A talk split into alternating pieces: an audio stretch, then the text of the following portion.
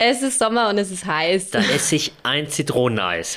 Ja, schön wär's. Heute geht's leider nicht um die kalte Köstlichkeit, hm. sondern um heiße Hautpartien. Auch gut. Unser Thema ist heute der Sommerdauerbrenner schlechthin. Der richtige Umgang mit Sonne und Sonnenschutz, worauf ihr achten solltet und was ihr wissen müsst. Darum geht's heute. Prima. Der Utopia Podcast.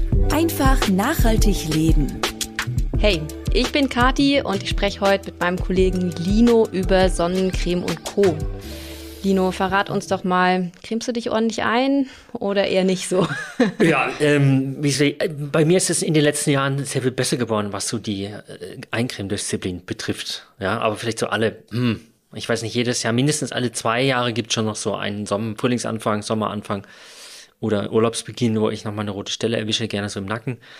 Aber ähm, eigentlich versuche ich, je älter ich werde, immer mehr zu vermeiden, mich zu verbrennen und da braucht man vernünftigen Sonnenschutz. Wie ist es bei dir?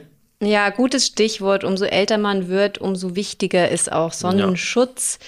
Das gilt aber auch zur Vorbeugung von Hautalterungen. Bei mir ganz konkret. Ich habe früher immer gedacht, ich bin nicht anfällig für Sonnenbrand und habe mich schlecht eingecremt. Ich bin so von der Hautanalyse her so Hauttyp dunkel, dunkle mhm. Haare, ähm, Kann ja, ich bestätigen, ja. Dunkle Haut. Und ähm, habe immer gedacht, ja, relativ hoher Eigenschutz, da muss ich nicht viel machen. Mhm, mhm. Jetzt sehe ich das ein bisschen anders und creme gerade mein Gesicht tatsächlich täglich ein. Okay. Und gerade wenn man auch so ein bisschen eine Neigung zu unreiner Haut hat, dann schützt Sonnencreme tatsächlich, wenn man die richtige gefunden hat, auch sehr gut vor Pickelbildung. Hast du natürlich nicht, muss ich, muss ich sofort sagen. Ja, und ähm, ansonsten ist noch wichtig, dass ihr euch auch anschaut, was es für ein, also neben dem Lichtschutzfaktor, dass es auch einen UVA- und UVB-Schutz gibt. Das an dieser Stelle schon mal Weil das sind gesagt. Nur zwei verschiedene, wie soll ich sagen, UV-Typen und die können beide die Haut schädigen. Und mein Tipp, bitte dranbleiben bis zum Ende, weil am Ende klären wir natürlich auch die Frage der Woche und die ist heute, wie lange Sonnencreme eigentlich überhaupt haltbar ist. Genau, wichtiger Punkt. Jetzt gehen wir erstmal zum Thema UV-Strahlen und ja. was man dazu wissen muss. Back to Basics. Back sozusagen. to Basics. Ja.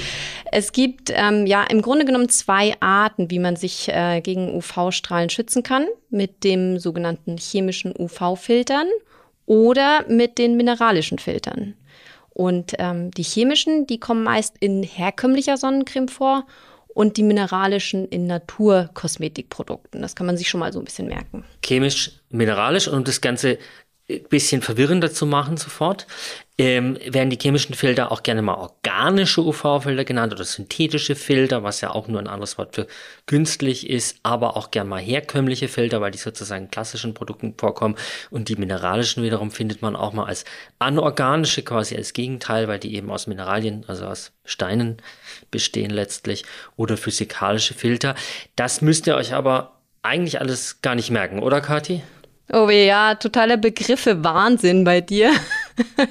es ist aber gar nicht so verwirrend. Also was ihr im Kopf behalten solltet, das ist, dass mineralische Filter vor allem eben in Naturkosmetik vorkommen.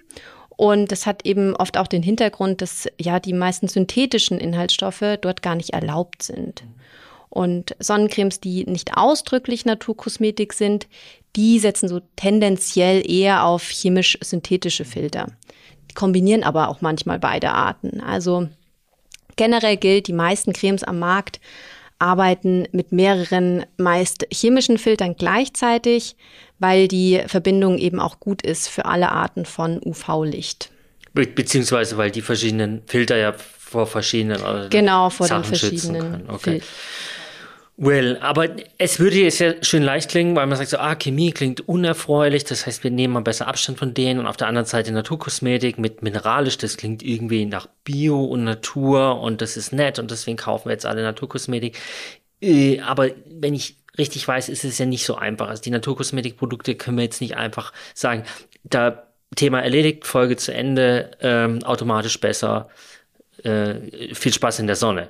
Ja, so einfach ist die Antwort darauf leider nicht. Man muss schon wissen, dass wohl mehrere chemische Filter immer wieder auch in der Kritik stehen, weil sie unerwünschte gesundheitliche Wirkungen haben. Und auf der anderen Seite hört man aber bei den wichtigsten mineralischen Filtern oft auch den Namen Titandioxid, Titandioxid. mitschweben. Ja. Und ähm, ja, dieser Ruf geht auch gerade so ein bisschen im Bach runter. Der Ruf von, von Titanic, der eine oder andere von unseren ZuhörerInnen ähm, ist der Begriff vielleicht auch begegnet in den letzten Jahren. Kathi, vielleicht kannst du uns noch mal kurz zwei, drei Sätze, warum, äh, wo sind gerade die Probleme im Zusammenhang mit Titandioxid? Ah, da gibt es auf jeden Fall Probleme. So richtig eindeutig geklärt ist es noch nicht, aber der Stoff steht im Verdacht, Krebs auszulösen. Und die EU hat ihn deshalb auch schon in einigen Lebensmitteln verboten, wo er beispielsweise als Farbstoff eingesetzt ist. Ja, Kaugummi zum Beispiel weiß ich. Mhm. Also weißer Kaugummi, da war zum Beispiel sowas drin. Bei unserem Thema, beim Thema Sonnenschutz, dann trifft es vor allem bei den Sprays zu.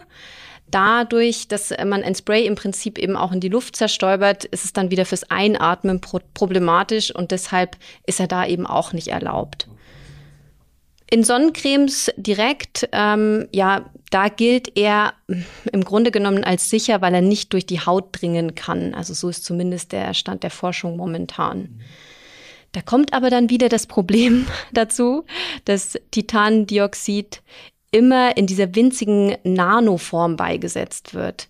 Und da kommen wir wieder in die Nanopartikeldebatte oh, hinein. Oh, Nanopartikel, das ist eine Debatte, in die wir jetzt bitte nicht einsteigen wollen, vor allem aus dem Grund, weil ich zum Beispiel überhaupt keine Ahnung davon habe. Ja, das ist auch kein Problem, weil wir dazu nichts Abschließendes sagen können. Also man weiß es noch nicht wirklich, was Nanoteilchen im Körper und vor allem auch in der Umwelt alles bewirken können. Aber was Sonnencremes betrifft, da wissen wir, dass die UV-Filter, also Titandioxid oder Zinkoxid, mhm. vor allem eben in Naturkosmetik-Sonnencremes und das eigentlich fast in allen, ja. zumindest in denen, die Ökotest zuletzt getestet hat, ähm, mindestens 50 Prozent Nanoform oder Nanopartikel enthalten. Und das ist dann auch noch nicht mal auf der Packung angegeben. Okay, das heißt, ich darf das nochmal wiederholen, in, zumindest in sehr vielen Naturkosmetik-Cremes, mineralische Filter, Bio-Sonnencreme ist eigentlich fast immer Nano drin, zumindest soweit das jetzt untersucht worden ist in den letzten Jahren. Und es steht aber auch nicht explizit drauf. Kann ich das dann überhaupt erkennen? Ja, so einen ganz kleinen Hinweis gibt's vielleicht. Wenn sich die Sonnencreme ja, ich sag jetzt mal, von der Verteilbarkeit sehr gut verteilen lässt auf der Haut und kaum weißelt, dann könnte das ein Hinweis dafür sein, dass dort Nanopartikel also enthalten also quasi sind. gut einzieht, soweit man das bei mineralischer Creme sagen kann, ja. Genau, also im Grunde könnte man auch andersrum formulieren, wenn ein starker Weißeleffekt auf der Haut einsetzt, dann ist es eher ein Zeichen dafür, dass das Produkt nanopartikelfrei sein könnte. Also wenn ich aussehe wie ein Schneemann, dann habe ich mich auch mit, mit großen Teilchen eingeschmiert. Na gut, das ist auf jeden Fall äh, ähm, nicht unplausibel. Ähm, gut, dann gibt es ja aber jetzt auch für unsere Zuhörerinnen und auch für uns im Moment die Schwierigkeit nach dem Stand der Forschung, wenn ich Naturkosmetik mit mineralischen Filtern kaufe, dann brauche ich eine Meinung zu Nanopartikeln, zu, Titan, äh, zu Titandioxid, obwohl wir dazu noch keine Forschung haben. Wenn wir sie hätten, würden wir euch das sagen, also noch keine endgültige Forschung. Ähm, und wenn ich die konventionellen Produkte mit diesen chemischen Filtern kaufe, dann darf ich aber vielleicht auch nicht sofort bedenkenlos zugreifen, weil wir gehört haben, dass einige von diesen Filtern in Anführungszeichen böse sind, also ähm, in der Kritik stehen. Ja, genau, das ist grundsätzlich richtig. Also am einfachsten wäre es auch, wenn man sich gar nicht so viele Sorgen machen müsste. Oh, das klingt gut. Warum? ja, also erstens sind alle Produkte, die es bei uns im Handel gibt, zugelassen und gelten bis auf weiteres als sicher. Das heißt, sie erfüllen auch die EU-Standards, die tendenziell schon mal relativ hoch sind, sollte uns etwas beruhigen.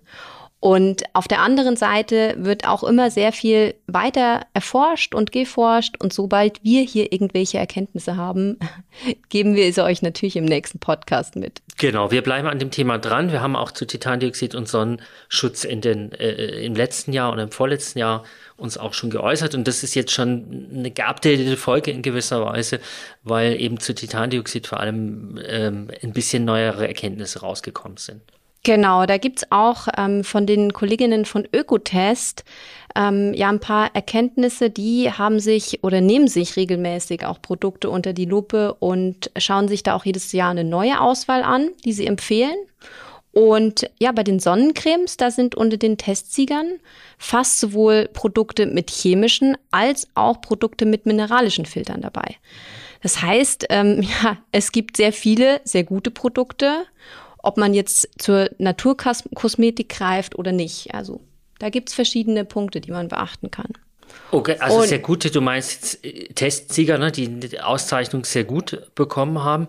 Wenn jetzt jemand konkret ähm, ein neues Produkt kaufen will, was waren das so die Testsieger? Können wir da was verraten? Wie würdest du da? Ja, da haben wir auf utopia.de und in, somit in unseren Shownotes wirklich tolle Artikel für euch verlinkt. Da könnt ihr einfach mal reinschauen.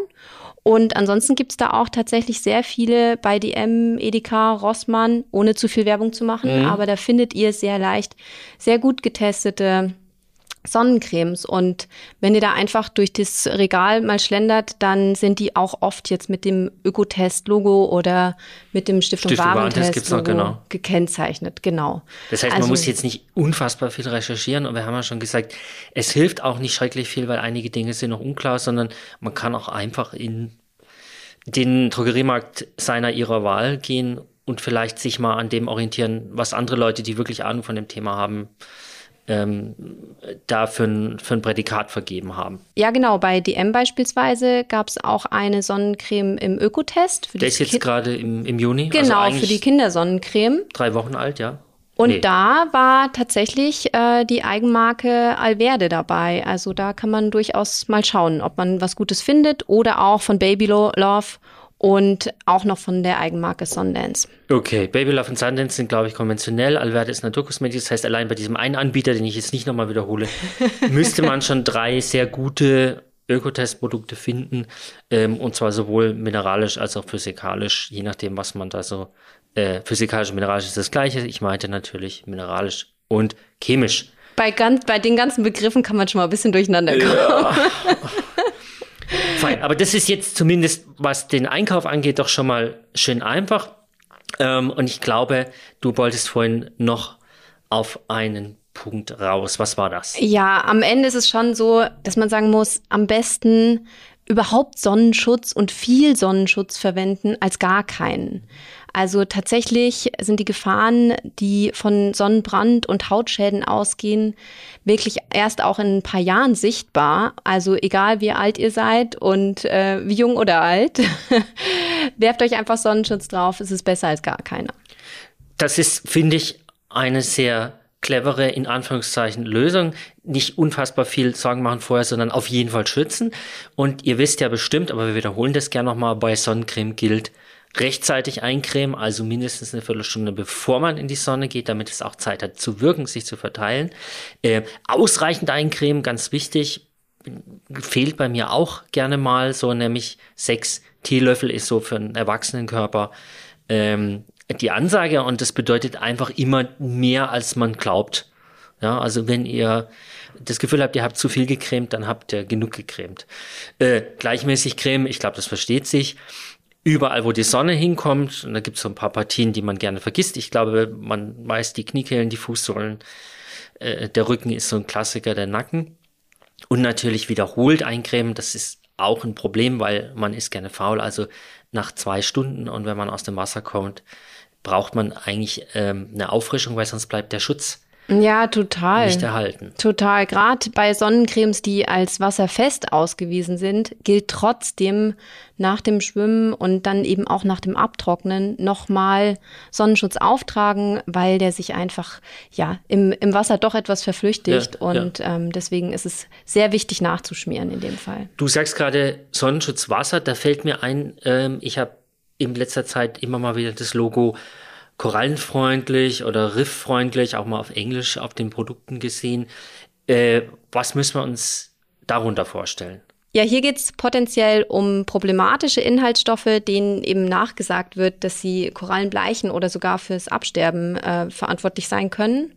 Besser gesagt, es geht darum, sie zu vermeiden. Also ganz viele Hersteller, die werben jetzt damit und dem Ganzen liegt das hawaiianische Riffgesetz Oh, zugrunde. das klingt cool.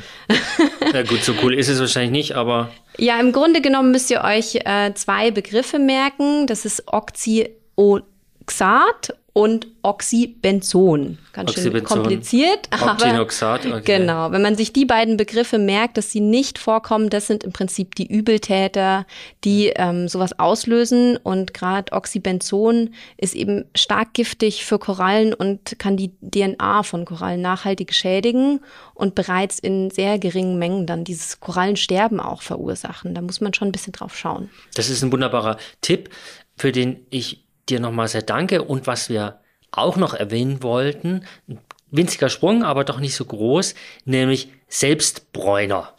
Eigentlich eine feine Sache, äh, weil well, man kriegt Farbe, ohne ähm, sich so richtig, naja, zumindest der Sonne auszusetzen. Aber es ist wichtig zu wissen, dass Selbstbräuner keine, in aller Regel keinen Sonnenschutzfaktor haben. Sie sind keine Sonnencreme und viele denken irrtümlich, ähm, dass man, weil man dann eine selbstgebräunte Haut hat, dann auch irgendeine Form von Sonnenschutz bekommt. Aber de facto wird die Haut ja nur gefärbt. Das hat nichts damit zu tun, dass sich die Haut von sich aus bräunen würde und dann auf einmal zumindest einen gewissen äh, Sonnenschutz über das Melatonin ähm, hergestellt wird.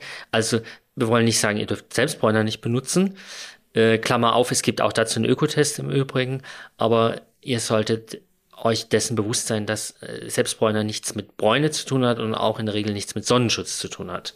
Ja, ich fand das auch einen interessanten Punkt, mhm. weil du es gerade gesagt hast, dass die Haut eben keine Pigmente bildet, die vor ja, UV-Strahlung schützen. Das ist so ein bisschen der Irrglaube, dass sich die Haut dunkel färbt und äh, dann hat man irgendwie einen ja, automatischen klar. Schutz. Deswegen fand ich das ganz interessant und ähm, davon geht eben gar kein Lichtschutzfaktor aus. Also insofern ähm, vorsichtig auch äh, im Übrigen bei Haut, die tendenziell ein bisschen zu Allergien neigt oder sehr empfindlich ist.